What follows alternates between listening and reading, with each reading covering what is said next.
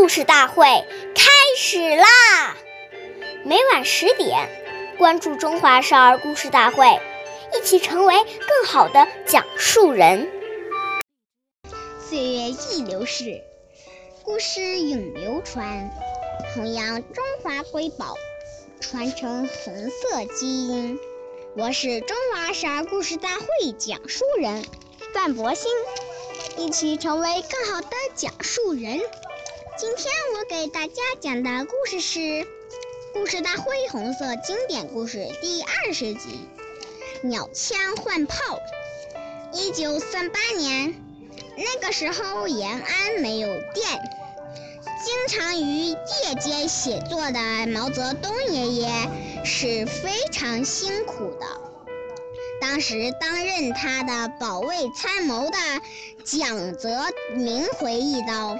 夜晚，毛泽东写文章时点两根蜡烛照明，烛光昏暗而又跳动，很影响视力，容易使眼睛疲劳。毛泽东写累了，就揉揉酸胀的双眼，再继续写。后来。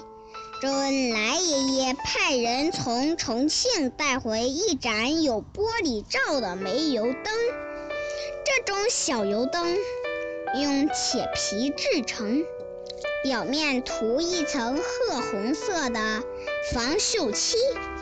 由于高度不够，往往要支臂一个十厘米高的圆柱形木座。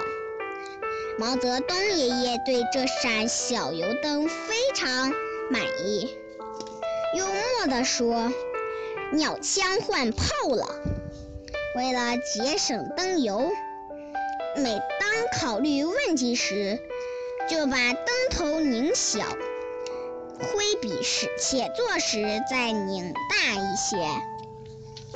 关注中华少儿故事大会。一起成为更好的讲述人，我们下期再见。